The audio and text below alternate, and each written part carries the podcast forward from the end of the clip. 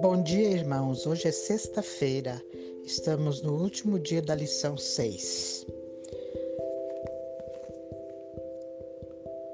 O texto de Ellen White, de Parábolas de Jesus, página 325, 365, fala o seguinte: A correta compreensão do ensino bíblico acerca, do, acerca dos dons espirituais traz unidade à igreja. O reconhecimento de que cada um de nós é um membro valioso e necessário no corpo de Cristo é um pensamento unificador. Todo membro da igreja é importante para o cumprimento da missão de Cristo. Cada um foi dotado para o serviço. A todos é dada uma obra a fazer pelo Mestre. A cada um de seus servos são concedidos dons especiais ou talentos. A um deu cinco talentos, a outro dois e a outro um, a cada um segundo a sua capacidade. Cada servo tem, um, tem algum legado pelo qual é responsável.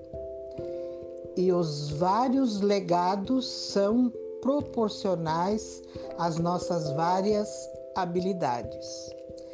Distribuindo os seus dons, Deus não agiu com parcialidade.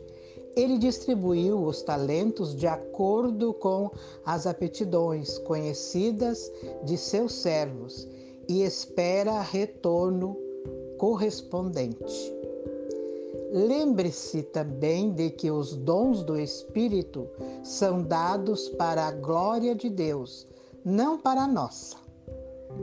Deus os concedeu para exaltar seu nome e para o avanço da sua causa.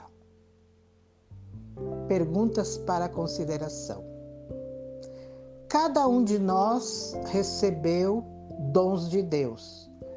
Quais implicações práticas isso tem para a sua igreja? Que diferença isso faz no envolvimento de cada membro no serviço? A lição dessa semana destacou que os nossos dons acerca, aliás, que nossos dons crescem à medida que os usamos. Reflita sobre a sua vida. Quais dons se expandiram quando você os, os usou para a glória de Deus? Você é fiel ao que Deus lhe concedeu? Então, irmãos, aqui está para nós esse desafio.